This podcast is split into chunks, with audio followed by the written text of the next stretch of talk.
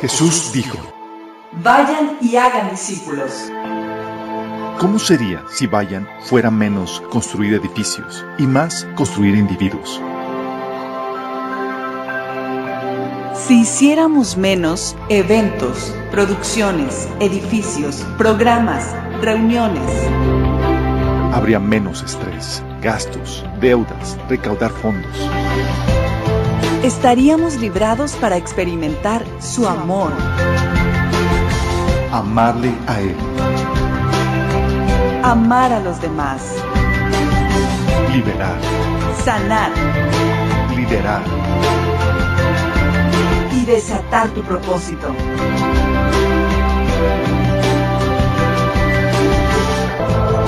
Esto es discipulado. Esto es la iglesia.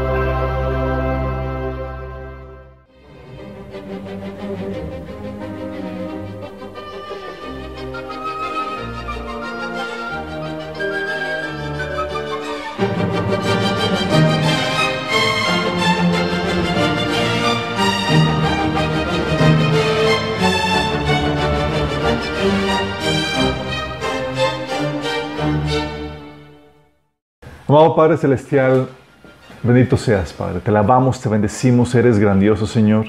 Nos gozamos en ti, Padre. Y también en tu palabra, en tu revelación, en tu entendimiento, Señor, que nos haces llegar hasta nosotros. Te pedimos, Padre, que tú hables el día de hoy, esta tarde, esta noche, Señor, en nuestros corazones, que tu palabra se siembre en ellos, que podamos producir el fruto, la cosecha que tú esperas en nuestras vidas, Padre. Bendice a los que están aquí presentes, a los que están escuchando este audio y viendo este video, Padre. Te pedimos que puedas transformar sus vidas, Señor, por medio del poder de tu Espíritu Santo y el poder de tu palabra, Padre. Habla atrás de mí, Señor, cubre cualquier deficiencia, te lo rogamos en el nombre de Jesús. Veamos, hoy vamos ya en la sesión 11 de esta serie. ¿Qué les ha parecido? No, mejor no pregunto. Eh, al final. ya parece que ya pueden opinar de políticas, chicos, en los foros públicos. sí, ya pueden saber lo que dice la Biblia al respecto. Y hemos estado platicando de la necesidad de por qué hablar de acerca de ese tema, por qué, qué, qué dice la Biblia acerca de esto, por qué la Biblia habla mucho acerca de política, acerca de gobierno. Vimos por qué la política y la religión son inseparables. De hecho, he tenido la, la oportunidad de platicar con gente en el Starbucks que dice, ¿qué, estamos, qué están viendo? Dice, "Ah, política y religión. Dice, eso ni se habla. Dice, son inseparables. Y ¿qué? Así como que queriéndose rasgar las- la, la, la ropa. Eh, que le explico la lógica y dice, ah, sí, cierto, no había visto así. Vimos también el tema de las cosmovisiones, cómo definen las diferentes formas de gobierno y el orden social y político de una sociedad. Eh, también vimos el tema de la autoridad, cómo, el- cómo se concibe la, la autoridad de gobierno de acuerdo a la Biblia y cómo se concibe la autoridad de gobierno en otras cosmovisiones, que son eh, de forma diferente. También vimos los límites del poder legislativo, los derechos que tenemos, que nos han sido dados por Dios. ¿Cuál es- ¿Por qué la diferencia entre el estilo de gobierno que se propone en el Antiguo Testamento y el nuevo estilo de gobierno? Sí. ¿Cuánto damos gracias a Dios que no estamos bajo el gobierno del Antiguo Testamento? Si no estaríamos ya algunos apedreados, muertos. Hay, ahora sí, en el Nuevo Testamento, redención en Cristo, chicos. Si no, si no fuera por eso, no habría iglesia aquí, chicos. sí. Y Vimos la- también por qué la libertad política, la libertad, eh, eh, sí, la libertad política solamente se puede dar dentro de eh, la forma de gobierno cristiana. Habíamos platicado aquí onda con eso. Y vimos la vez pasada el tema de la corrupción, el tema de la naturaleza pecaminosa, cómo afecta en el gobierno. Y se acuerdan, habíamos platicado que todos tenemos esa naturaleza pecaminosa, pero obviamente el, el incrédulo está, está atado a, a ella. Y habíamos platicado de las diferentes formas o, barreras o estorbos para que esa naturaleza pecaminosa florezca y saque todas sus consecuencias. ¿Se acuerdan? ¿Alguno de, los, de las barreras naturales que Dios había puesto? ¿Alguien se acuerda? De los estorbos para que la naturaleza pecaminosa no floreciera. ¿Alguien se acuerda? La necesidad. ¿Por qué la necesidad te, eh, eh, restringe la naturaleza pecaminosa? Porque te obliga a chambear, te obliga a portarte de tal manera, porque si no, no te pagan y tienes que restringir. ¿sí? ¿Se acuerdan? Si no trabajas, no comes. Y el hambre te, limita tu naturaleza pecaminosa, la necesidad. Habíamos visto eso. Y vimos 10. Vimos la conciencia, vimos las, eh, las formas y costumbres sociales, las convenciones sociales, vimos eh, los padres, eh, la religión, vimos el Evangelio de Cristo, vimos varias formas, ¿sí? Y eso nos lleva al siguiente tema. Eh, que es el de, vamos a analizar la, eh, la situación de un gobernante cristiano, la solución para una sociedad, para un país. ¿Qué opinan, chicos? ¿Cuántos de aquí no han gobernado, no han, no- no han orado? ¿Cuántos cristianos no hemos orado por un gobernante cristiano? ¿No? Ah, sí, el único. El, el grillito ahí. Sí, sí. Eh, Yo recuerdo desde, desde que mis primeros eh, años de cristiano, algo que se solía orar era para que el Señor pusiera gente temerosa en el gobierno, gente cristiana que pudiera poder ser luz e influencia ahí. Sí. Por e- después de lo que platicamos la vez pasada, como que empieza a generar una sobriedad de nuestras expectativas en cuanto a los, en cuanto a los candidatos, ¿o no? Sobriedad, por un lado, porque si es una persona no cristiana, ya tiene, hay varias problemáticas. Problemáticas porque, digo, tú sabes que es un esclavo del pecado y sin poder alguno para poderlo vencer. Uno cristiano, sí.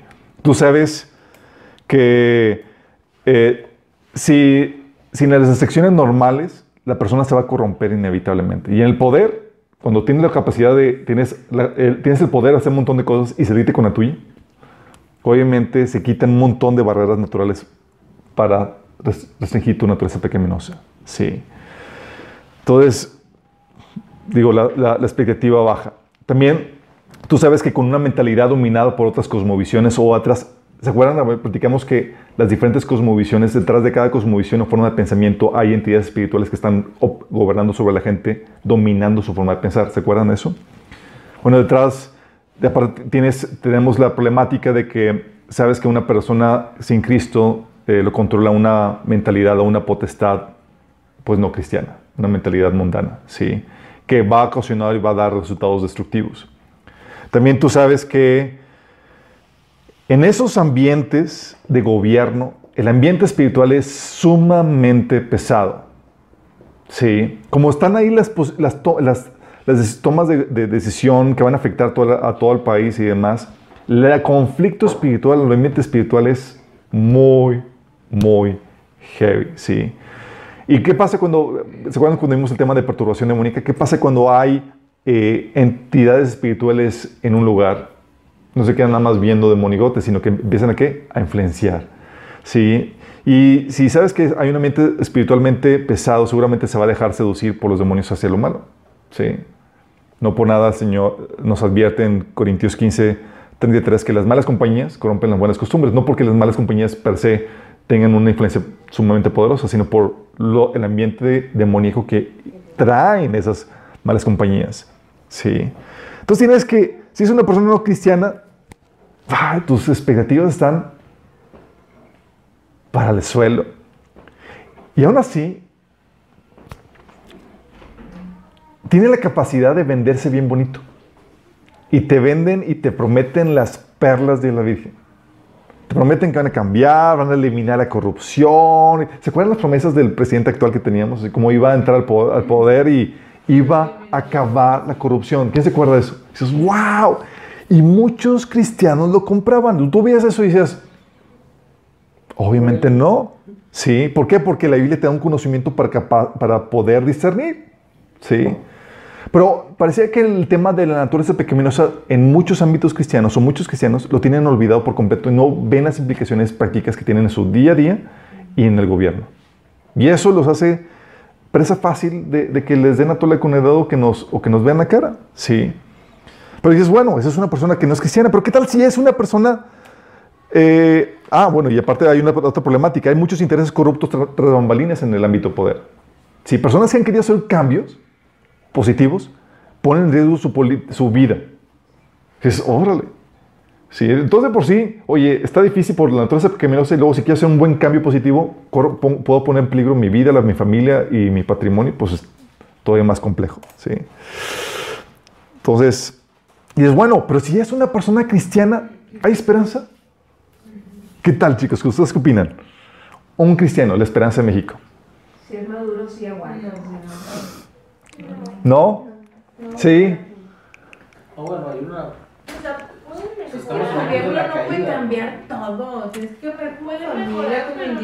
Pueden mejorar, pero no. No. No. Es una persona, es todo un sistema político. Una persona es todo un sistema. Tenemos que derrocar al gobierno. Tenemos que derrocar, güey. Miren, es, es más complejo de lo que parece, pero el, el visualizar una persona cristiana para muchos ha sido la salida fácil o la solución a los problemas políticos y de gobierno que, los, que, que vemos en la sociedad. Dices, con que haya un, un gobierno, un gobierno cristiano, un gobernante cristiano. Sí. Lamentablemente, como cristianos somos muy inocentes en ese sentido, porque decimos, tiene la etiqueta de cristiano y por ende va a ser bueno. Sí. Y esto pasa, como les hemos comentado, porque no tenemos presente la enseñanza de la naturaleza pecaminosa. Pregunta, ¿el cristiano está libre totalmente de la naturaleza pecaminosa? ¿Libre del pecado? No. ¿Todavía tiene naturaleza pecaminosa? Es la pregunta. Sí, tiene todavía naturaleza pecaminosa. Sí. Obvio. Pero lamentablemente por causa de- de- del pensar que la, que la naturaleza pecaminosa, acuérdense, tenemos todavía naturaleza pecaminosa, pero lo que tenemos ahora es el Espíritu Santo que nos ayuda a pelear y vencerla. La pelea va a haber, ¿sí? Pero tenemos ahora el poder para vencerlo, pero va a haber una lucha. Y hay gente, y hay cristiana, más dominada que otras en cuestión de su naturaleza pecaminosa, ¿sí? Pero inocentemente muchos cristianos piensan que, que por el hecho de que ya eres cristiano, ya, sí, ya crees en Jesús, ya sigues a Jesús, ya eres una persona completamente buena y digna de confiar, ¿sí? Y por eso nos ha tocado, por ejemplo, a, me ha tocado a hermanos así sufriéndola porque, por ejemplo, hicieron, eh, rentaron la casa a un hermano y sin contrato.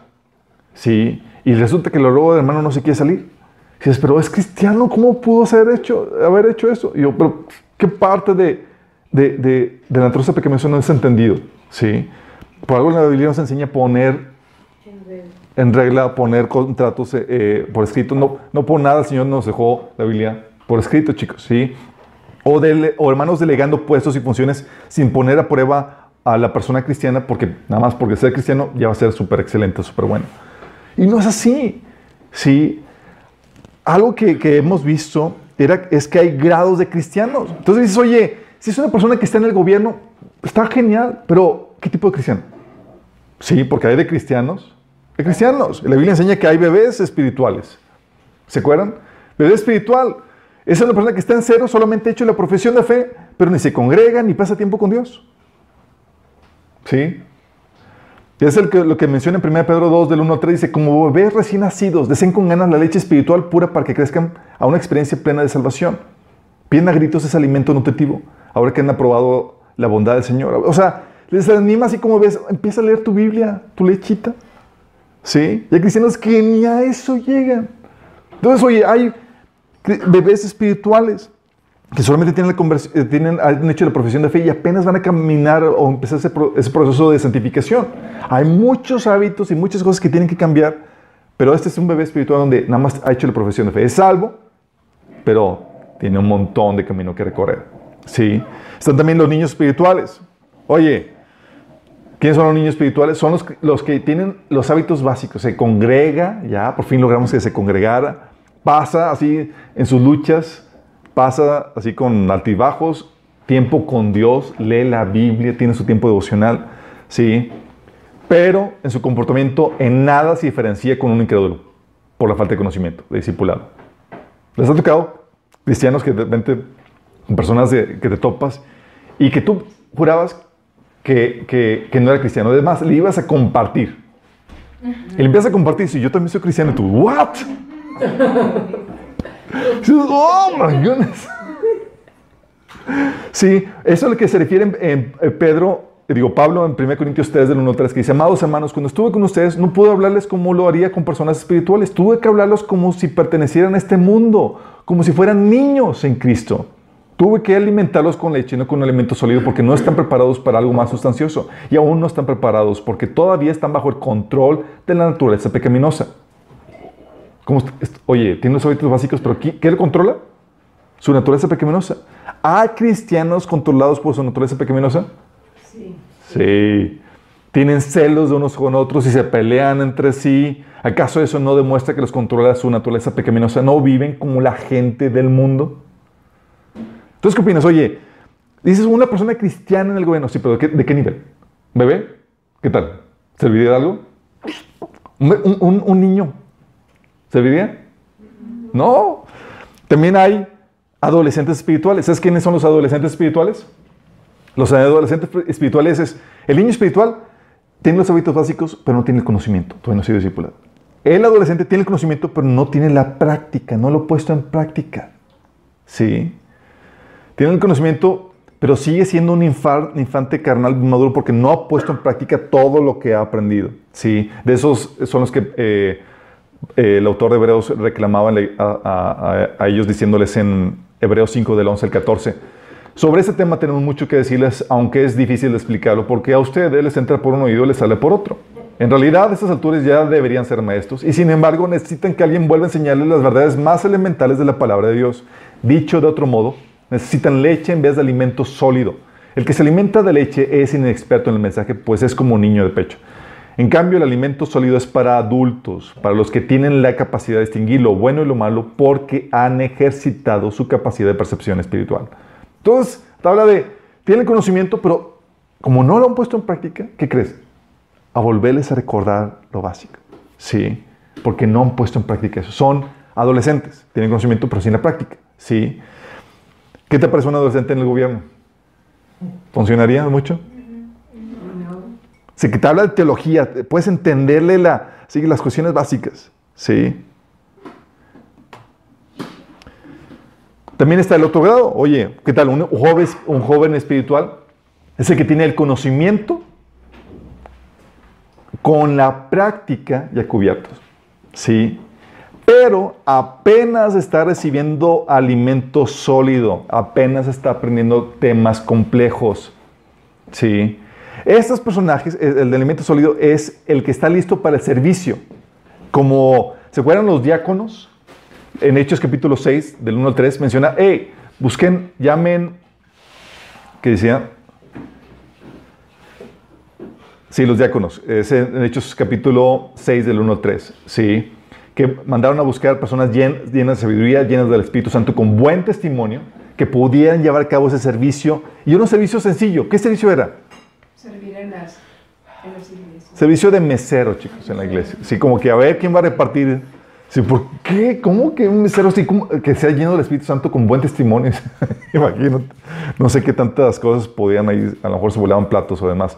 Eh, dice, esta, esta persona es los que empiezan a recibir alimento sólido, como dice en 1 de Corintios 2, 6, dice, en cambio hablamos con sabiduría entre los que han alcanzado madurez, pero no con la sabiduría de este mundo ni con la de sus gobernantes, las cuales terminan nada. O sea, esos son los que empiezan a recibir ya sabiduría, alimento sólido. Sí. No son expertos en el mensaje de justicia, apenas están recibiendo ese mensaje de, de- de- de sabiduría. ¿Qué tal un joven espiritual para la posición de gobierno? ¿Qué les parece? Escogeríamos uno que esté bien, es- bien eh, ¿Le, le podría? ¿Por qué no? tiene que el espiritual.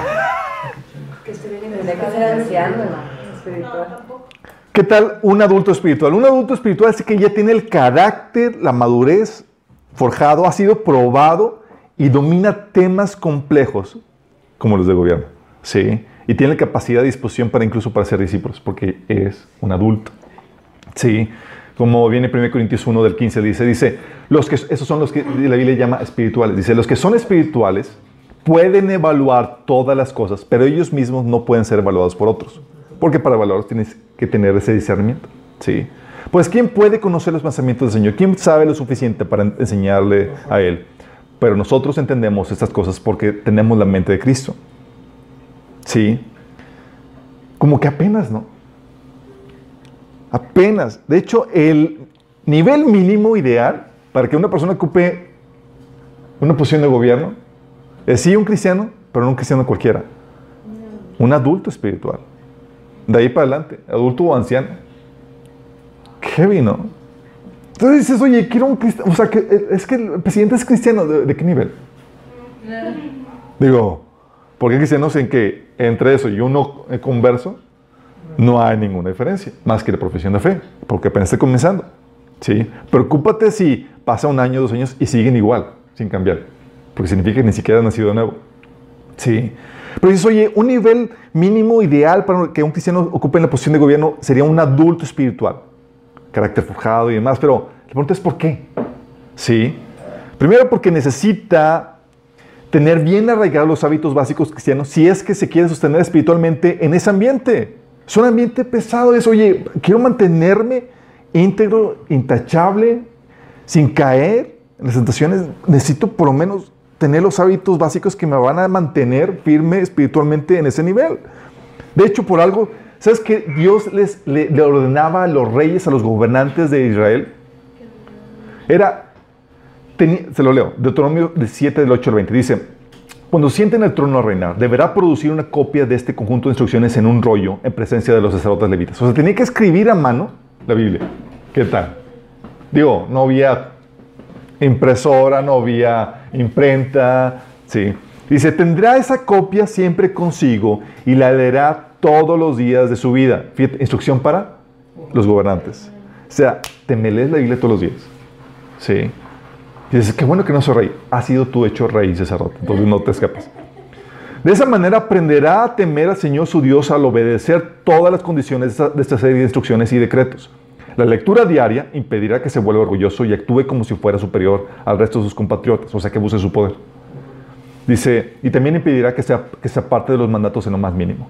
Además, será una garantía de que él y sus descendientes reinarán por muchas generaciones en Israel. Fíjate qué grueso. Destrucción para los gobernantes. ¿Sí?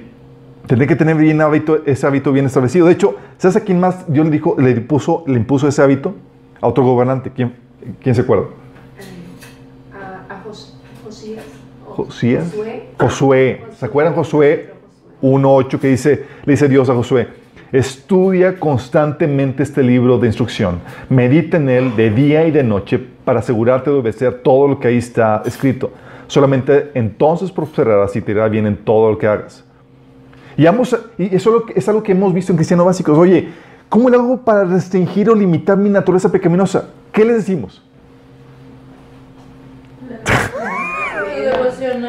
Tu tiempo con Dios, oye, ¿cómo va tu tiempo de lectura? ¿Cómo va tu tiempo de oración? Oye, ¿te estás congregando? Si no, ¿cómo andan todos? Carnalotes, ¿verdad? Sí, si pasa eso, oye, empieza a florecer la naturaleza pe- pecaminosa si no pasamos tiempo con Imagínate una persona que no tenga los hábitos básicos y quiera posicionarte. ¿Qué esperanza tiene? Sí. Y aparte necesita el- este, tener el carácter de Cristo bien forjado en él. Porque el acceso al poder, al poder lo expondrá a tremendas tentaciones que sacarán a relucir su carácter no forjado, su pecaminosidad. Hay muchas cosas que tú no sabes que, como no están forjadas en ti, que están mal, que están corrompidas en tu corazón, pero no salen a relucir. ¿Y sabes cómo, cómo sale a relucir lo que está mal en tu corazón? En el poder. Con los tiempos de prueba, chicos. Los tiempos de prueba, ups, salió esto. Ups. Y eso te da la, oportu- la oportunidad de corregir eso antes de que se te delegue más autoridad. ¿Sí? O sea, ¿qué pasaría si tuviera poder? Por ejemplo, las personas que están en, en ese nivel tienen poder y tienen poder para hacer lo que, mucho, lo que quisieran. Y, imagínate, tú estás en ese nivel, tienes poder para hacer lo que quisieras y tuvieras también la, capacidad de salir librado del castigo y de la vergüenza manteniendo una apariencia de piedad ante el resto de la gente. ¿Qué no tantas cosas podrías hacer, chicos? O sea, tengo el poder para hacer lo que yo quiera y, la, y- y salgo libre de, de- de cualquier castigo, de cualquier situación. ¿Te imaginas? Obviamente, o simplemente tu maldad no conocería límites. Por eso han escuchado, el poder corrompe y el poder absoluto corrompe absolutamente. No es el poder, chicos. El la corrupción no está en el poder, está en tu corazón. Nada más que como te da- tienes el poder, saca a relucir lo que en toda tu vida no podías hacer porque no tienes poder. Sí, saca a relucir tu corazón corrompido. Sí. ¿O qué crees que pasaría si tu integridad se eh, pusiera en riesgo tu reputación, tu patrimonio o la vida eh, tuya o la de tu familia? Oye, mantenerte en los caminos del Señor, íntegro y demás, ¿te ocasiona que se ponga en peligro tu vida o la de tu familia y demás? ¿Qué tal? ¿Te animarías? Sí. ¿Y qué crees que sucede en la política? ¿Por qué crees que necesita carácter? Sí. Y hay cristianos, sin embargo, esclavizados a ciertos vicios y pecados, o cristianos que no muestran los frutos del Espíritu. Sí. Una persona así, una persona que no tiene el carácter forjado, va a ser tentado severamente en esos lugares. Sí. Hay cristianos que, que ceden con facilidad a la presión de grupo. Sí. Hay cristianos que en su ignorancia, por ejemplo, participan de ocultismo abriendo puertas al operador demoníaco en su vida. Entonces, ¿qué podemos esperar de gente así? Necesitas el carácter de Cristo formado porque eso necesita, porque necesita ser tratado y, y- y pasado victoriosamente. Por eso necesita ser tratado y pasado por diversas pruebas y haber pasado esas pruebas victoriosamente. Como Dios hizo con qué gobernante. ¿Quién se acuerda que lo forjó por medio de las pruebas? David. David, ¿se acuerdan de David? Tú ves la historia de David y dices, ¿por qué Dios permitió que Saúl persi- persiguiera a David? Sí. ¿Te imaginas? ¿Por qué? Para forjar su carácter. O sea, él estaba tan templado por medio de la prueba, la dificultad, que cuando llegó al po- al poder, estaba listo, podría decir. ¿Te te acuerdas los episodios en los que fue probado David? Le faltó tantito. Imagínate, con toda esa prueba, sucumbió en varias, en varias fallas, ¿sí? ¿Te imaginas si no? O sea, ahí fue, en este tiempo de persecución, fue probado para ver cómo, cómo reacciona ante la, la persecución y la injusticia. ¿Se acuerdan? O cómo reaccionaba ante, eh, cómo, eh, tratando a sus enemigos, cómo trataba a sus enemigos. O si iba a obedecer a Dios cuando es difícil o no. O, o si iba a mantener su integridad o no. O sea, tuvo, tenía la oportunidad de matar a su enemigo que quería quitar su vida. Y él, por temor a Dios, se, mostró listo. O sea, es que no, voy a guardar, tengo temor de Dios. ¿Sí? Eh, ¿O se acuerdan los tiempos de crisis cuando, oye, se robaron a sus esposas y a las, a esposas de, de, de él y y sus hombres y sus propiedades? Estaban así que al borde de la desesperación, a punto de que querían apedrear a, David. ¿Se acuerdan? O sea, y David supo cómo reaccionar correctamente en esos tiempos, en esos momentos de prueba. O sea, tuvo que ser forjado para poder colocarse como un líder aprobado, probado y acreditado. Y aparte la experiencia militar que tenía. Sí. Por eso necesitas el carácter de Cristo ser forjado bien en ti. Y eso aplica para todos, chicos. O sea, antes de que Dios pueda utilizarte a ti en cualquier nivel, Dios lo que está interesado es en forjarle a ti los frutos del Espíritu. Porque si no, no tienes el sello de Dios en tu vida. Sí. Y dice, Señor, ¿por qué no me utilizas? Y yo, sí. Dice, Señor, es que... oh, ah", y y eso es lo que ya hemos platicado. Dios pone familiares, amistades, jefes o dioses en tu vida para poder desarrollar esto, para poderte promover. Y todos dicen aleluya, gloria a Dios, ¿verdad?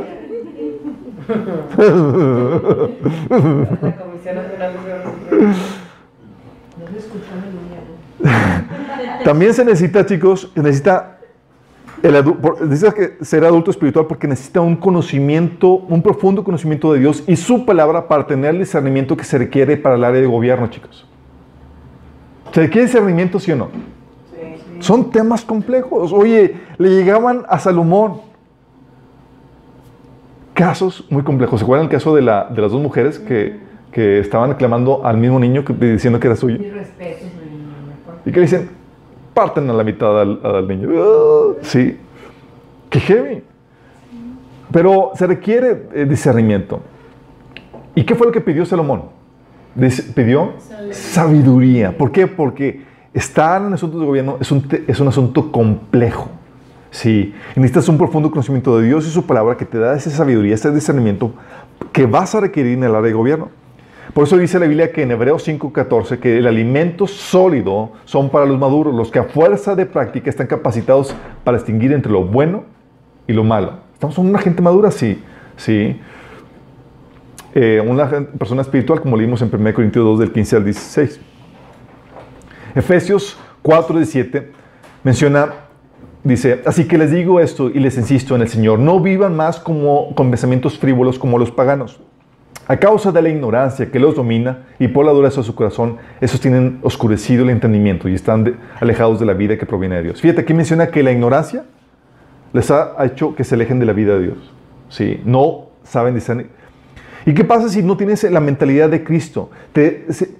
Ah, hemos platicado que en la medida en que renuevas tu mente, es en la medida en que el Espíritu Santo controla tu vida. ¿Se acuerdan? Porque, sí, porque a- eh, algo que eh, platicamos en, el- en este taller y también en el de apologética, hemos estado platicando que los entes espirituales de maldad gobiernan y controlan a las personas controlando su forma de pensar, insertando la ideología, una forma, una creencia que determina cómo, eh, cómo eh, conduces tu vida.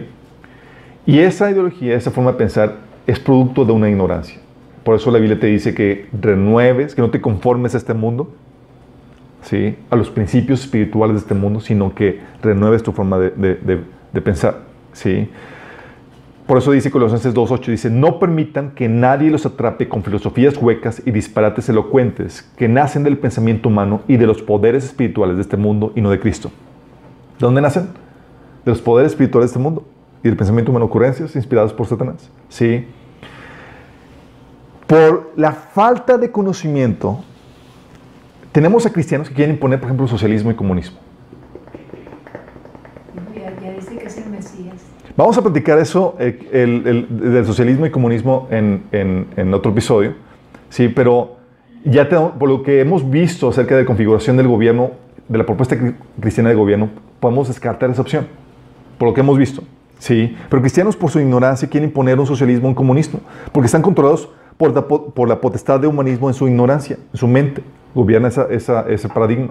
O cristianos que quieren imponer una religión o denominación, o someter el gobierno a una iglesia o una denominación, porque tienen el paradigma escolástico que gobernando su mente. ¿Se acuerdan que les había platicado el episodio de, eh, los líderes de un partido cristiano? que eh, en un congreso de varias iglesias se acercaron a los líderes y, dijeron- y que, y le pusieron a, los pies de, lo- de los líderes el, el- el proyecto para que ellos fueran la autoridad. Imagínate eso. Dices, ¿Cómo pueden llegar a hacer ese tipo de, de- de atrocidad? Porque los gobierna una mentalidad todavía del mundo, ¿sí? demoníaca, todavía controlando su mentalidad, que es una mentalidad escolástica, como lo habíamos visto anteriormente. O cristianos que quieren usar, por ejemplo, también más inocentes, usar el gobierno para evangelizar. Sí.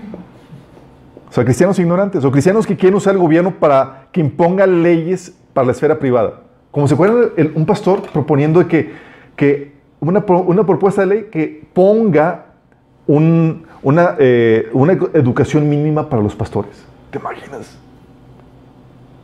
Pastores proponiendo eso. Y se supone que conocen la Biblia.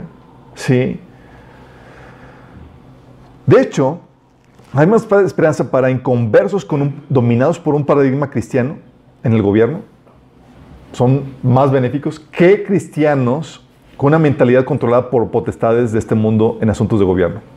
Hay más esperanza. En el corto plazo, a fin de cuentas, una persona que no tiene Cristo va a terminar desviándose, estableciendo algo, algo mal. Sí. De hecho, un, eh, una conversación que tuve con un hermano, eh, eh, hablando del presidente, cuando estaba en, el, en el campaña AMLO, digo, antes de que fuera presidente, me decía, eh, es que Chuy, AMLO es cristiano. Sí, es cristiano de nacimiento. Será pariente. Le digo, gracias por el dato. Sí, su fe no me preocupa. Me preocupa que, comp- que, que compre una forma de gobierno socialista. Yo no me he metido para investigar a profundidad si es cristiano o no. Pero el hecho de que el primero, los primeros actos de inauguración de gobierno que haga eran actos ocultistas, dices, si es cristiano, es un bebé o niño. En donde diferencia entre él y un inconverso, cero. ¿Y una persona así puede ser un cambio? Nada. Y menos si tiene un paradigma equivocado para, eh, no cristiano para, la para, el, para el gobierno. Sí. Se necesita madurez para extraer los principios de la Biblia y hablar en un... También, chicos, eso es muy importante. Porque cristianos bien apasionados y bien intencionados. Pero se necesita madurez para extraer los principios de la Biblia y hablar en un lenguaje no religioso a la gente. Porque no es la iglesia el gobierno. Y tú no puedes sacar, ah, pues un gobernante cristiano. Entonces, vamos a proponer una ley contra aborto. ¿Por qué? Y lo justificas diciendo porque la Biblia lo prohíbe. No. Sí. Sino, tienes que, que hablar en un, en un lenguaje no religioso, o sea, no diciendo la Biblia dice, sino justificando los preceptos bíblicos con la sabiduría que estos contienen. Sí. Tú dices, ah, pues vamos a proponer esta propuesta de ley. ¿Por qué, ¿Por qué, ¿Por qué esa propuesta? Ah, porque la Biblia dice, no, no haces eso. ¿Sí? Pero sabemos, porque hemos estudiado, eh, por ejemplo, cuando vimos el taller de, de desintoxicación sexual, la sabiduría detrás de, de las normas de Dios, ¿se acuerdan? Dijimos, oye, obedecer esta norma, ¿sí? Tú como cristiano lo haces porque Dios la estableció. Pero tienen sabiduría en el sentido de que se manifiesta la consecuencia de obedecer esa, esa, esa norma. Habíamos platicado, por ejemplo, cuando vimos el taller de, desin- de desintoxicación sexual, que si toda, la, gente guardara la norma, las normas que Dios estableció para el área sexual, no habría enfermedades sexuales. ¿Se acuerdan? Y vimos todas las estadísticas. O sea, el desobedecer la norma ocasionaba embarazos, ocasionaba abortos, ocasionaba eh, personas eh, dañadas emocionalmente, ocasionaba un montón de problemáticas que habíamos platicado. ¿Sí? Y tú cuando vas a presentar eso como gobernante, tú tienes que tener la madurez para extraer los principios de la Biblia, pero hablas en un lenguaje no, no religioso, sino justificando los principios de Dios con la sabiduría que estos contienen, porque hay sabiduría. ¿Cómo sabes que hay sabiduría? Porque funcionan, hay resultados. Y lo puedes respaldar con, con, estadísticas. Lo puedes respaldar con estadísticas, lo puedes respa- respaldar con lógica, con sentido común. Por ejemplo, los humanistas dicen, oye, es que si, tú eres, si tú te sientes mujer, puedes ser mujer y puedes competir con mujeres aunque seas hombre. Oye, mero estudio biología, ni siquiera mete la Biblia. Simple biología en cuanto a cómo, la diferencia entre hombre y mujer y por qué los hombres son más fuertes que las mujeres. O sea, ni siquiera saca la Biblia. Y, tú y yo sabemos, o tenemos esa directriz por cuestión de la Biblia, pero tú, digo, pero el cristiano maduro extrae eso y muestra la sabiduría detrás, por ejemplo, de, de por qué el matrimonio no debe ser homosexual. Hay videos incluso que sacan, sin argumento bíblico, el por qué. Sí. La lógica detrás de, esa norma. O el por qué no la ley es transgénero. O sea, por qué no ese movimiento. O sea, y ahora nos les ponen bien fácil, chicos, porque estamos en un tiempo donde, donde un poquito de sentido común y es suficiente para poder ver la, la- la estupidez de, la- de muchas de las propuestas. ¿vieron la, propuesta que ahorita que pasó esta semana de acerca de, de que los niños ya pueden, en el DF ya pueden escoger sus, su- su- eh, si, si cambian o no de sexo? Entonces, imagínate, dices, oye, no, ni, no tienes que sacar algo, ni siquiera la Biblia para justificar eso, chicos. O sea, un poquito de sabiduría, un poquito de sentido común, suficiente. Sí, también, oye, leyes, eh, el argumento contra aborto, hay muchos argumentos para poder eh, presentarlos sin, sin necesidad de presentar la Biblia, porque hay sabiduría intrínseca en esos mandamientos. O la libertad, ¿sí? De hecho, algo que, que vimos el taller de, de- del orden creacional y ahí estudiamos un libro que, que, eh, que Dios me per- permitió escribir que se llama Logos, Teo- Teoría de los Sistemas y el Orden Universal, en donde vemos, estudiamos cómo, como cristianos sabemos que hay un orden universal que Dios estableció que gobierna sobre todo, ¿se acuerdan? Pero dices, oye, ¿cómo justifico ese orden universal al no creyente?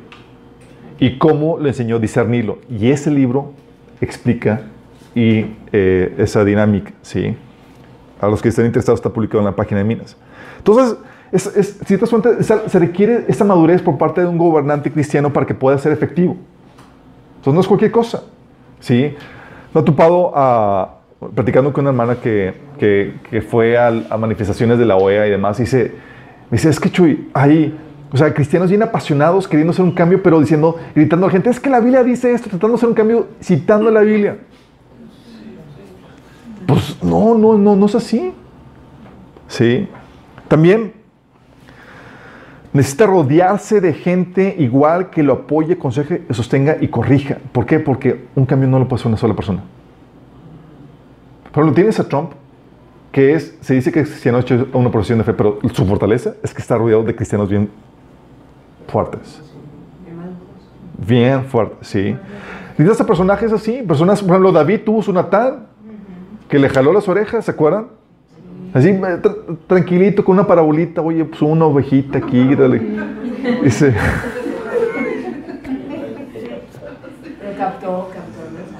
sí. La Biblia dice en Proverbios 11, 14, sin liderazgo sabio la nación se hunde. La seguridad está en tener muchos consejeros. Necesitas un respaldo de gente que esté en el, misma, en el mismo canal, ¿sí?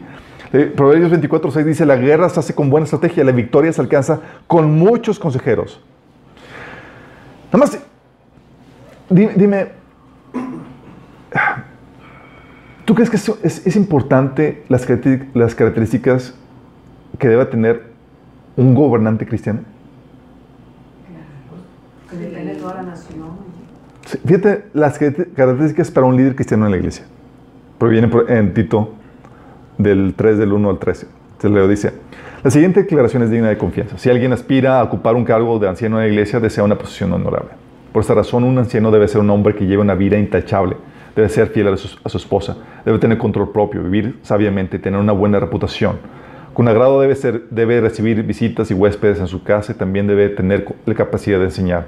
No debe de emborracharse ni ser violento, debe ser amable, no debe buscar pleitos ni amar dinero, no debe dirigir a su propia, debe saber dirigir a su propia familia con sus- y que sus hijos lo respeten y lo obedezcan.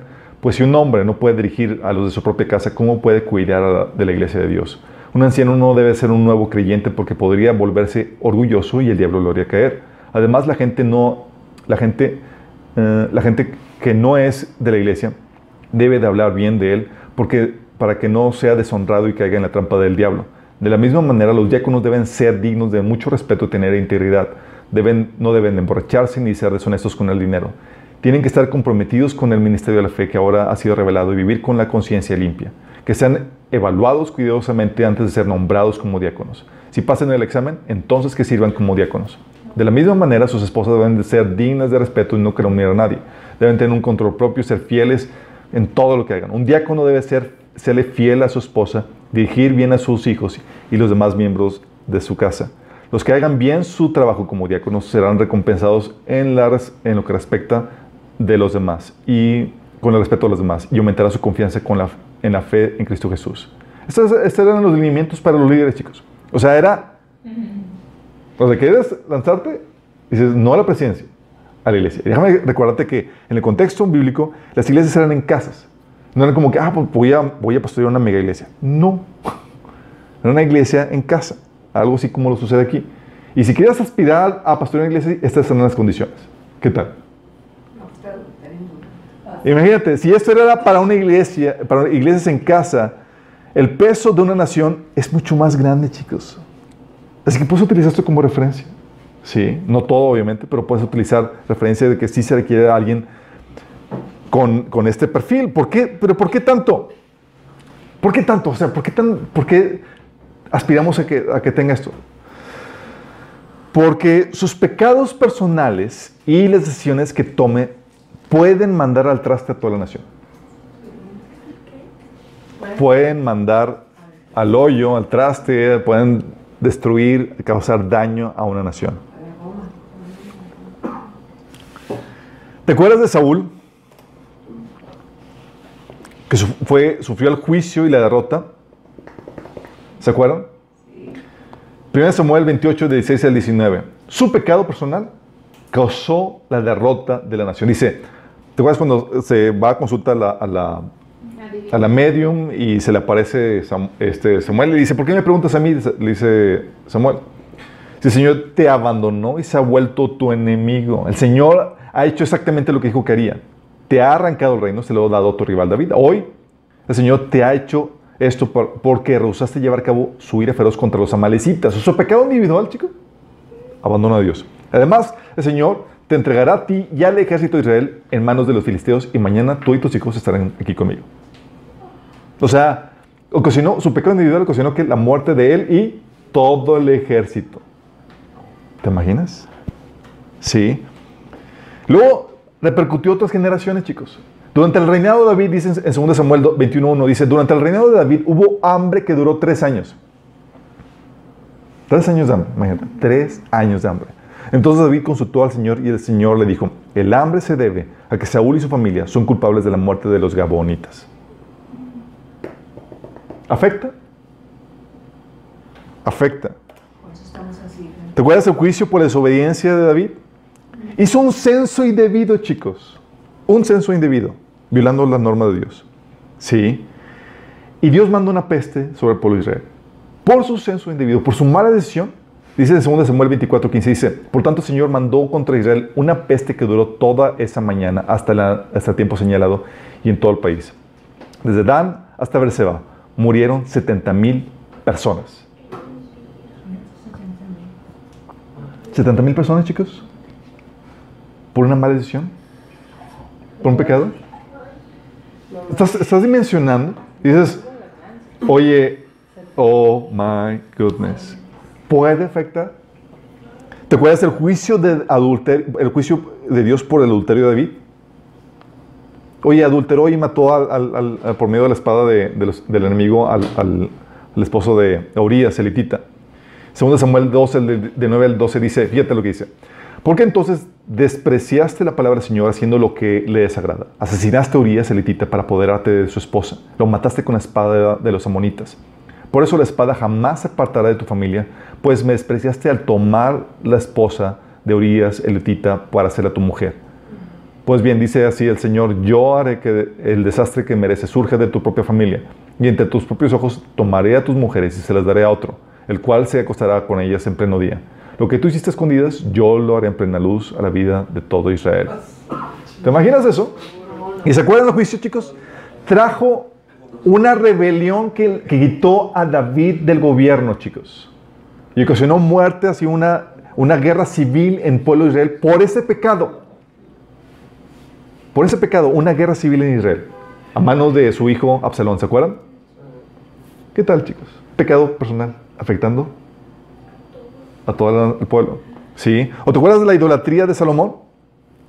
Sí.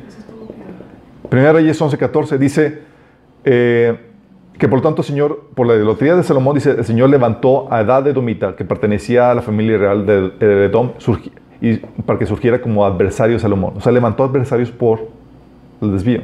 También levantó a Jeroboam. De hecho, en 1 Reyes 11, del 31 al 33, menciona que se le quita el reino. Hubo una división del reino por el pecado de Salomón. ¿Afectó o no afectó? Sí.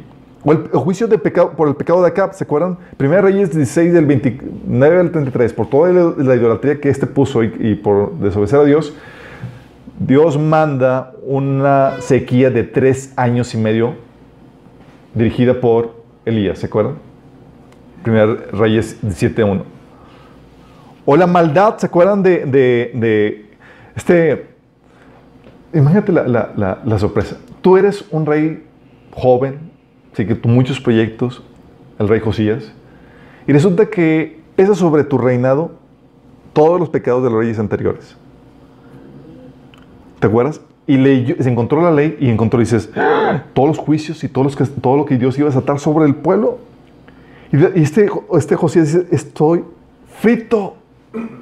Sí. Y en 2 Reyes 22, 16 dice, esto dice el Señor, traeré desastre sobre esta ciudad y sobre sus habitantes.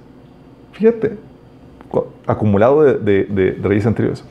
Todas las palabras escritas en el, rollo que, del rey, que el rey de Judá leyó se cumplirán. Pues los de mi pueblo me han abandonado y han ofrecido sacrificios a dioses paganos. Estoy muy enojado con ellos por todo lo que han hecho. Mi enojo arderá contra este lugar y no se apagará. ¿Qué tal, chicos? ¿Te imaginas? ¿Afecta o no afecta? O dices, ah, bueno, pero ¿y si mi pueblo se arrepiente?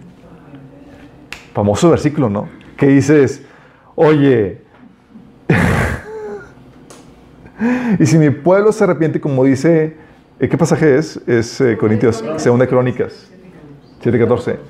Dice, yo sanaré mi, a, eh, a mi tierra. eh, y dices, oye, ese es el versículo que utilizamos. ¿Se acuerdan del caso de Nínive y Jerusalén? Son dos casos diferentes. Vamos a checar qué onda con eso. Porque muchos util- utilizamos el pasaje de Crónicas como una aliciente de que, ah, pues si nos arrepentimos, porque si el, pueblo que invoca, que lleva su nombre se arrepiente y clama él, Dios sanará su pueblo, su tierra. ¿Sale? Pero lo, lo descontext- lo descontextualizamos. Vamos a ver. ¿Se acuerdan que, que el caso de Nínive es una ciudad que, que fue amenazada con destrucción? Igual que Jerusalén. Dios dijo, va a caer, no va a quedar piedra sobre piedra sobre el cual no sea, no sea, eh, que no sea destruida. Pero sin embargo, una salvó el pellejo y otra no. Sí. Jerusalén fue destruida en el año 70. ¿Cuál fue la diferencia? Primero, ambas ciudades Dios envió a sus siervos predicando el arrepentimiento. Uno, Jonás, y en otro, Jesús, Juan el Bautista y los apóstoles.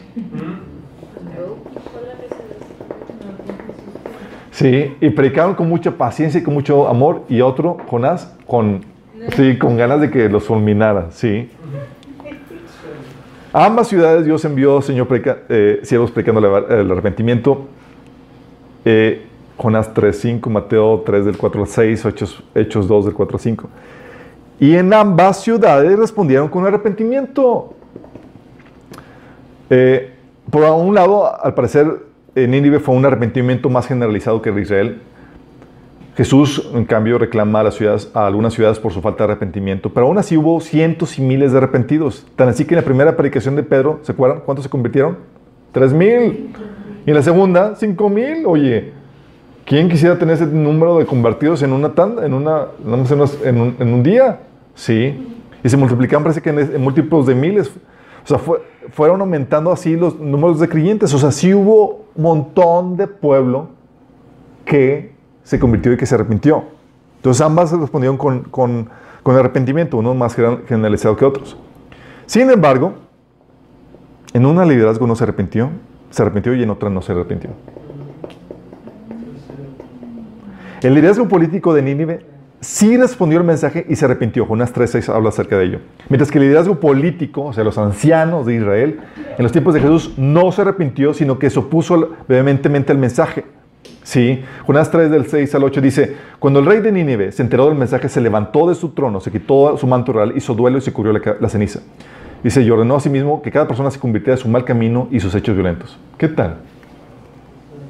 Sí. En cambio, Jerusalén, liderazgo, sí, reaccionó completamente diferente. ¿Se acuerdan? O sea, veían los milagros, veían el mensaje y decía Juan 11 del 45 al 53. Muchos de los judíos que habían ido a, ver a María y que habían presenciado lo hecho, lo hecho por Jesús creyeron en él porque habían resucitado Lázaro. Pero algunos de ellos fueron a ver a los fariseos y les contaron lo que Jesús había hecho. Entonces los jefes de los sacerdotes y los fariseos convocaron a una reunión del consejo, o sea, el liderazgo político de, de, de, de Israel. ¿Qué vamos a hacer con él? ¿Qué vamos a hacer? Dijeron, este hombre está haciendo muchas señales milagrosas. Si lo dejamos así, todos van a creer en él. Y en el versículo 53 dice, así que desde ese día convinieron a quitarle la vida. Sí. O en Hechos 4, del 5 al 18 dice, al día siguiente se reunieron en Jerusalén los gobernantes, los ancianos y los maestros de la ley. Ahí estaban el sumo sacerdote Anás, Caifás, Juan, Alejandro y los otros miembros de la familia del sumo sacerdote. Se pusieron a deliberar entre sí qué vamos a hacer con estos sujetos, hablando de los apóstoles. Es un hecho que por medio de ellos ha ocurrido un milagro evidente. Para evitar que este asunto se siga divulgando entre la gente, vamos a amenazarlos para que no vuelvan a hablar de ese nombre a nadie. Los llamaron y les ordenaron terminantemente eh, que dejaran de hablar y enseñar acerca del nombre de Jesús. O Hechos 4 del 26, 23 a 26, que dice, al quedar libres, Pedro y Juan volvieron a los suyos y le relataron todo lo que habían dicho los jefes de los sacerdotes y los ancianos. ¿Se acuerdan? Empezaron a orar y tembló. En, esa fue la diferencia, chicos. En una, el liderazgo político se arrepintió y en otra, no. Sí. Porque los pecados del liderazgo pueden causar la destrucción de un pueblo cuya gran parte de la población sí se ha arrepentido. No, pues ya estamos mejor. Ya estamos. Y es así como que una norma eso. O sea, no, fíjate, o sea, ¿será que un mal liderazgo puede traer la destrucción de un pueblo cuya gran parte de la población sí ha accedido a arrepentirse? ¿Será que los pecados del liderazgo puedan causar la debacle de un pueblo inocente? ¿O será que no hubo nadie que se pusiera a favor de la brecha en Jerusalén, por ejemplo, que fue destruida en el año 70?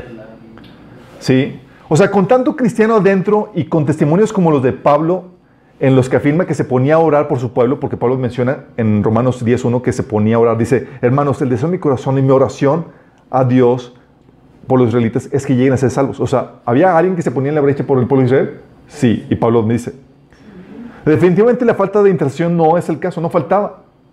Entonces, los pecados de un mal liderazgo produjeron la destrucción de Jerusalén.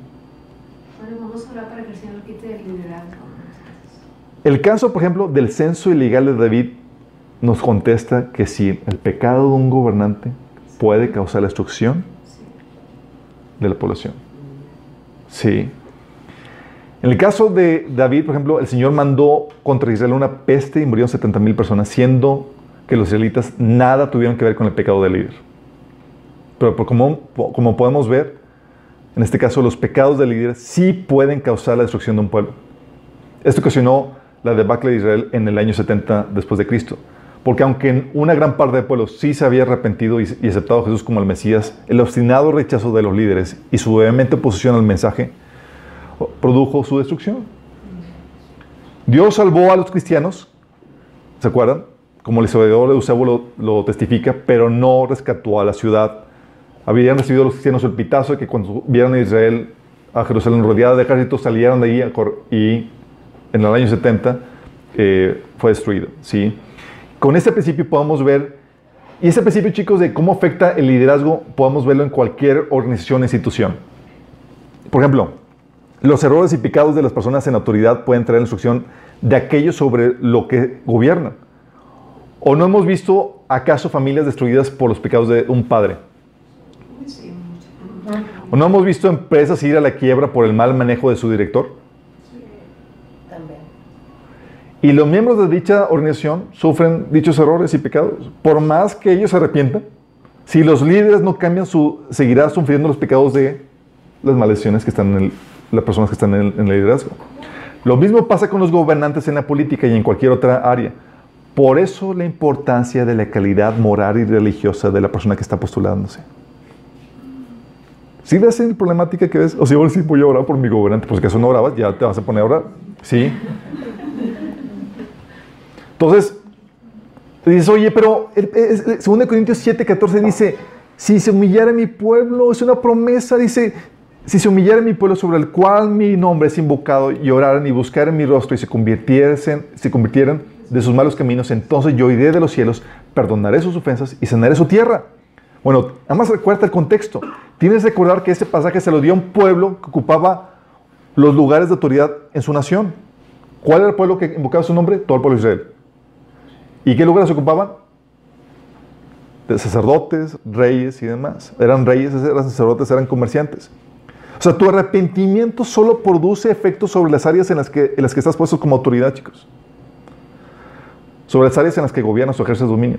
Por eso no es de extrañarse que Dios prometiera sanar la, la tierra. Porque si el pueblo que invoca su nombre, el cual incluye los líderes, si se humillan y se arrepienten, Dios perdonará sus pecados y sanaría la tierra, como lo hizo también con Nínive. Pero si solamente se arrepiente el pueblo, no los líderes, No, pues. Bueno, ¿qué me dices de No aplica. En este caso, en México, por ejemplo, nuestros líderes no invocan a Dios ni temen su nombre y proponen políticas anticristianas, como hemos estado viendo en los últimos días. ¿Servirá de algo el arrepentimiento de un pueblo cuyos líderes se opone a, a Dios con sus corrupciones y con sus leyes injustas? O sea, se arrepiente todo el pueblo, pero los líderes no. Siguen con su corrupción y sus leyes injustas. Sí.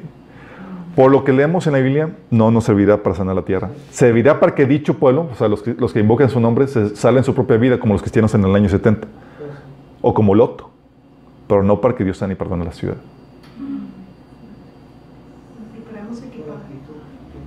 Entonces, ¿qué debemos hacer entonces? ¿Qué debemos hacer entonces, chicos? Preparamos maleta. Preparemos maleta. Es aquí, chicos, la importancia de la actividad profética de la iglesia. ¿Saben a qué me refiero con actividad profética? La actividad profética, ¿qué hacían los profetas del Antiguo Testamento? Profetizaban. ¿Hablan palabra de Dios?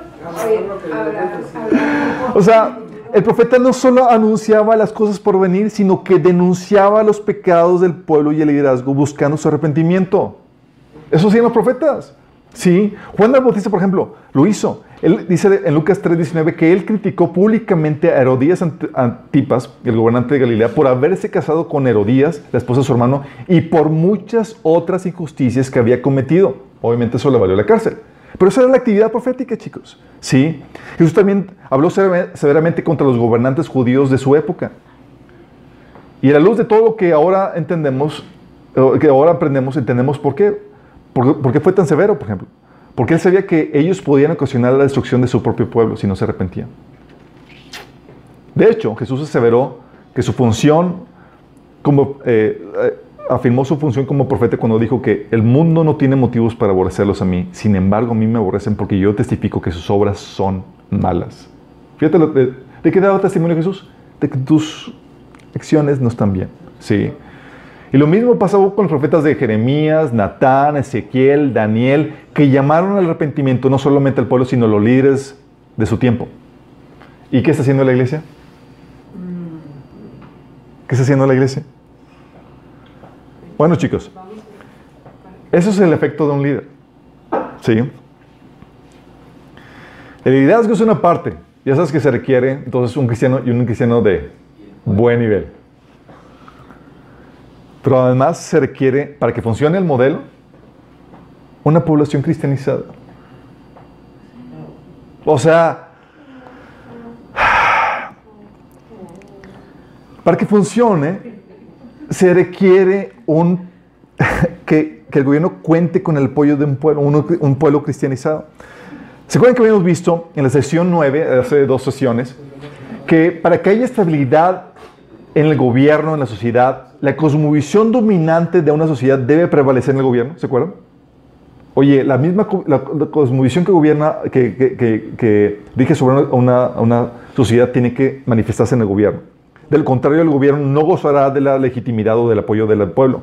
Y habrá el intento de quitarlo o de derrocarlo. Va a haber desestabilidad. ¿Sí? Y habíamos platicado que no puedes gobernar una sociedad cristiana con el, por ejemplo, con el Sharia, con una, con una, con un gobierno musulmán. Y viceversa, no puedes gobernar a una, eh, a un- una sociedad musulmana islámica con un gobierno cristiano. Eh, sí, no, tampoco puedes gobernar, un, eh, poner un orden cristiano sobre una sociedad humanista.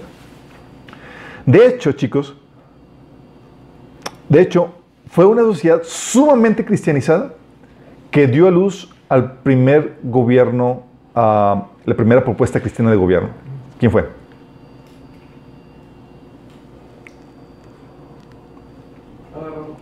Fue una sociedad sumamente cristianizada que dio a luz la primera propuesta de gobierno, del que hemos estado platicando. Este, este modelo de gobierno, ya del que hemos platicado en es- estas 10 sesiones, sí ya se ha implementado, ya se ha puesto en práctica. Estados Unidos? Estados Unidos. ¿Estados Unidos? Ay, dijo la boca. Chicos, Algo. Latina- o sea, era una sociedad sumamente cristiana y su propuesta así normal era un gobierno con todo lo que hemos estado viendo. Ellos lo propusieron, ellos lo, lo establecieron. Todos eran cristianos protestantes. Los primeros colonizadores, de hecho, eran cristianos que buscaban libertad religiosa y la oportunidad de crear una sociedad de acuerdo al modelo bíblico. Por eso huyeron al nuevo continente. ¿Sí? De hecho, la población de las colonias, las, primeras, las 13 colonias eh, eh, americanas, prácticamente todas eran cristianas protestantes. Solamente 1.2% era católico. Sí. Previo a la independencia de Estados Unidos, chicos, en el, en el año eh, 1776, previo a la independencia, Dios mandó el primer gran avivamiento de Estados Unidos, que duró de 1730 a 1740. El primer gran avivamiento evangélico, ¿sí? con predicadores como Jonathan Edwards, George Whitefield, John Wesley. Este avivamiento sembraría los sentimientos de nacionalismo y los derechos humanos que causarían la Revolución Americana y marcaría el espíritu eh, que guiaría a las colonias en la formación de gobierno en los años sucesivos, chicos. O sea, medio de ese despertar religioso, sí. Y luego el segundo gran avivamiento que fue posterior de 1790 a 1840 consolidó el gobierno en su cristianismo, desencadenando en la abolición de la esclavitud y el otorgar derechos a la mujer. Sí. De hecho, de los 56 delegados que firmaron la Declaración de Independencia en, en 1776, todos menos uno eran cristianos protestantes. Sí. Ese uno era un católico protesta- protestantizado. Fue muy influenciado por el protestantismo. Sí. El porcentaje, de hecho, el porcentaje de, po- de población que sabía leer en las colonias era del 90%. En México, ¿sabes cuándo alcanzamos ese, ni- ese nivel de, de- de- de alfabetización? Hace 10 años. Lo alcanzamos en el 2000 apenas. 9 años.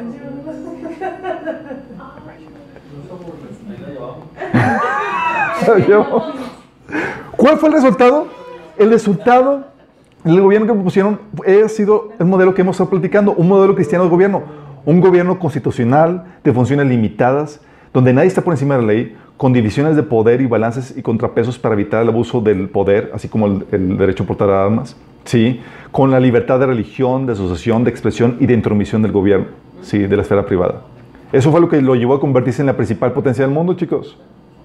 Sí, pero funcionó porque era un modelo cristiano, de gobierno cristiano, en una sociedad cristianizada. Sí. Obviamente actualmente se ha distorsionado el modelo, se ha desviado. Lo mismo sucedió en, Inglaterra, chicos. Cuando el cristianismo empezó a tener auge, en 1800 1689, se, se, eh, el cristianismo influenció tanto que se pusieron las declaraciones de derechos de, de Inglaterra, de derechos humanos, ¿sí? que eran puras propuestas cristianas para el gobierno. Lo que implementaron ellos en est- en Estados Unidos fueron principios que extrajeron de la Biblia y que nosotros hemos estado estudiando, chicos. ¿Sí? Déjame aclararte esto. No es una forma americana de gobierno, sino bíblica. Con principios universales establecidos por Dios para el gobierno. ¿Sí?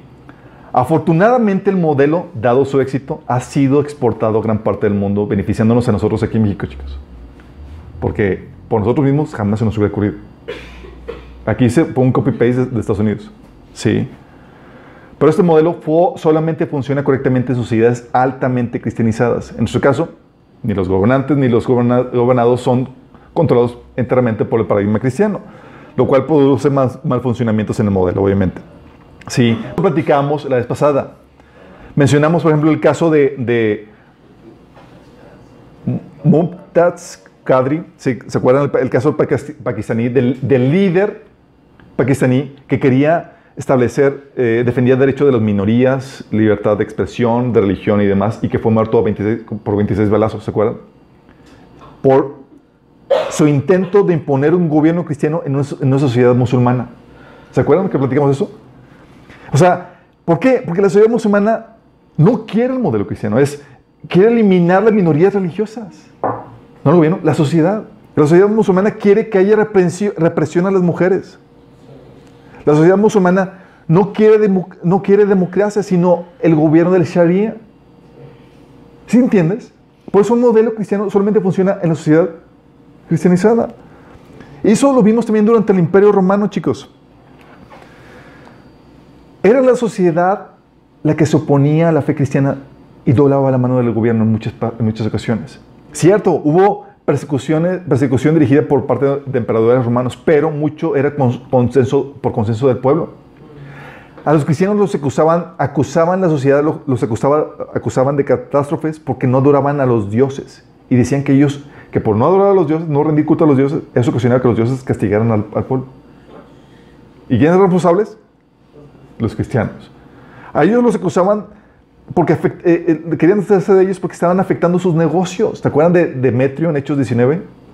El que, de Éfeso, que vendía sus, eh, sus, sus, sus esculturas y sus miniaturas.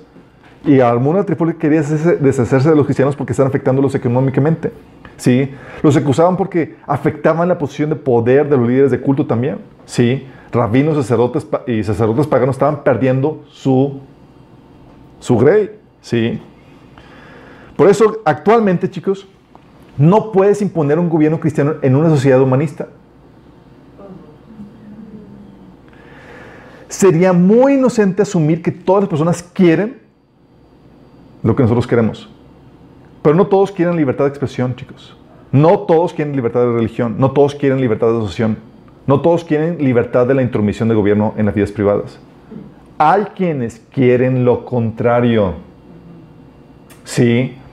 La sociedad humanista quiere eliminar la libertad de expresión con los crímenes de odio, chicos. Sí. Aún cristianos humanistas que te atacan y te quieren silenciar en el Facebook. Son parte de eso, gobernados por un, paradigma, por un paradigma humanista. O sea, la sociedad humanista, de hecho, no sé si vieron eh, que eh, con la red o algo así, eh, estaba limitando también la, expresión de, de un sacerdote. Ya está viendo ese tipo de, de, de- de limitaciones. Estados Unidos y en Canadá están limitando la libertad de expresión ¿Por qué? Porque, y no, no el gobierno, la sociedad, los estudiantes, los jóvenes, están limitando eso. ¿Por qué crees? Porque los gobierna un paradigma humanista. Si una sociedad humanista quiere eliminar el derecho a la vida con el aborto, una sociedad humanista quiere eli- eliminar la libertad de religión y reprimirla. Una sociedad humanista quiere eliminar la, li- la libertad del gobierno al imponerlo en el área privada para dictarte cómo debes conducir tu iglesia, tu negocio, tu familia. Una sociedad humanista quiere aumentar el poder del gobierno para que funja como el salvador de la sociedad. Una sociedad humanista quiere fronteras abiertas y libre acceso de inmigrantes. Una sociedad humanista quiere mantener a gente que no quiere trabajar. Una sociedad humanista quiere proteger a vagabundos, drogadictos que viven en la calle, como el caso en San Francisco, que es todo un caos. Y los quieren así porque pues, son libres y hay que respetar lo que quieran hacer, aunque te... Sí, eso es lo que quiere. Dices, ¿cómo puede ser esto? Porque el paradigma que los gobierna, chicos, no es cristiano. Y luego dices, oye, ¿qué pasaría si, si impones un gobierno cristiano sobre una, una, una sociedad humanista? ¿Qué crees que pasaría?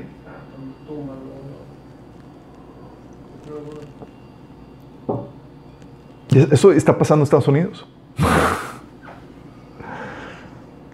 Los medios liberales, por ejemplo, humanistas, como el caso de Trump, te odiarían si tú fueras el gobernante. Y buscarían desacreditarte y hablar mal de ti. Porque vas en, contra de sus intereses, de su cosmovisión. La oposición se volvería histérica contra ti y se levantarían revueltas en contra tuya. No estarían a gusto contigo porque tú estás gobernando un paradigma cristiano. ¿Sí me explico? ¿Y qué crees que está pasando en Estados Unidos? Con Trump. ¿Quién? De hecho, no sé sepas, ahorita hay un juicio político en contra de él. Por alguna razón. La razón, porque es cristiano y está avanzando por una agenda cristiana, un gobierno cristiano. Esa es la razón. Y ahorita hay un juicio político en contra de él. Sin base, sin fundamento, solamente porque alebresta, enoja a la gente porque están conduciendo el gobierno en contra de su paradigma humanista. Imagínate. ¿O no se acuerdan qué pasó con Jesús, chicos? ¿Qué dice la Biblia? A los suyos vino y los suyos lo recibieron con ovaciones. Los suyos no lo recibieron. Juan 1.11. ¿O se acuerdan cuando Jesús dijo en Lucas 19, del 3 al 14, que dice, y llamando a 10 siervos suyos, les dio 10 minas y le dijo, negociada entre tanto yo vengo. Sí. Pero sus, sus conciudadanos lo, le aborrecían y enviaron tras de él una embajada diciendo, no queremos que este reine sobre nosotros.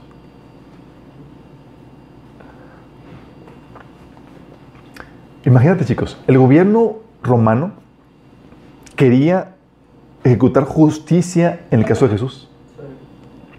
La sociedad con sus líderes, sin embargo, impusieron sus caprichos injustos. ¿Te acuerdas Mateo 27, 23 que dice, dice Pilato, ¿por qué? ¿Qué crimen ha cometido? Pero la turba rugió más fuerte, crucifícalo. Sí. De hecho, una vez tuve un sueño, es algo que les he platicado, les, eh, les platiqué hace tiempo. Sí. Había soñado que, que la nación de Israel te- eh, había encontrado un anillo y la eh, un anillo y la corona y el escudo y el báculo para coronar al Mesías. Y descubrieron los elementos para la coronación, y, y habían descubierto esos- elementos para la coronación muy antiguos y otros recientemente preparados para la coronar al, Mesías. Y se encontraban aterrados, atareados organizando la, la coronación mientras disfrutaban, discutían entre sí, porque todo apuntaba en el sueño, a que yo era el Mesías. Ah, Qué raro. yo, ¿what? Y a muchos no les agradaba la idea por mi presencia insignificante y sin experiencia y trataban de sabotearlo. Mientras los preparativos seguían, yo por mi parte trataba de entender por qué Dios estaba preparando eso y cómo podría hablarles del verdadero Mesías de Jesús. Sí, aprovechar esa, situación para, para compartirles. Diplomáticos y gente de otros gobiernos también despreciaban la idea de que se me coronaría. En el evento de coronación todo salió mal. Rompieron algunas de las piezas de la coronación, las cuales yo, yo tuve que eh, eh, yo tuve que llevar, levantar del suelo. Y muchos se fueron y se quedaron solamente unos cuantos. Cuando entro en el, en el auditorio, siento la unción en el sueño de la inspiración para predicar y le decía que yo solo era un tipo del Mesías, un símbolo de lo que sucedería si llegara a formar, ah, si llegara a formar, a, a ser eh, coronado. Se- en gran parte de Israel y el mundo actual pasa lo mismo, chicos. No están dispuestos a aceptar a un gobierno, a un gobernante cristiano. No están dispuestos a aceptar al Mesías. Sí. El verdadero Mesías es Jesucristo y Él va a llegar a la fuerza para tomar su trono y gobierno del mundo. ¿Por qué? Porque la gente quiere que gobierne. No. ¡No! Sí. Porque no quiere, chicos. Y dices, oye, pero es un gobierno justo que da libertades y demás. Sí, mi chavo, en un paradigma cristiano, todo es aleluya. Sí. Si tu cosmovisión está contaminada por una cosmovisión humanista, tú no quieres eso. Tú quieres imponer tu cosmovisión humanista en la más gente y limitar sus libertades. ¿Vamos entendiendo? Por eso, la libertad solo es posible en una sociedad cristianizada con un modelo cristiano de gobierno. O sea, no, sociedad dominada por el paradigma cristiano protestante, ni siquiera católico, protestante. Una sociedad que ha abandonado el cristianismo se perfila a la tiranía y a la reprensión. ¿Sí? De hecho, esta es una forma de, de, de juicio de Dios, chicos. Ah, me rechazan. Vas a vivir las consecuencias. ¿Sí? Romanos 1.28 te da la idea. Dice, además, como estimaron que no valía la pena tomar en cuenta el conocimiento de Dios, Él a su vez los entregó a la depravación mental para que hicieran lo que no debían hacer. Y el versículo 27 dice, lo hace para que reciban en sí mismos el castigo que merece su perversión. O sea, tú solito, chicos. De hecho, Jeremías 5.31 dice, los profetas dan profecías falsas y los sacerdotes gobiernan con mano de hierro. Pero todavía a mi pueblo le encanta que sea así.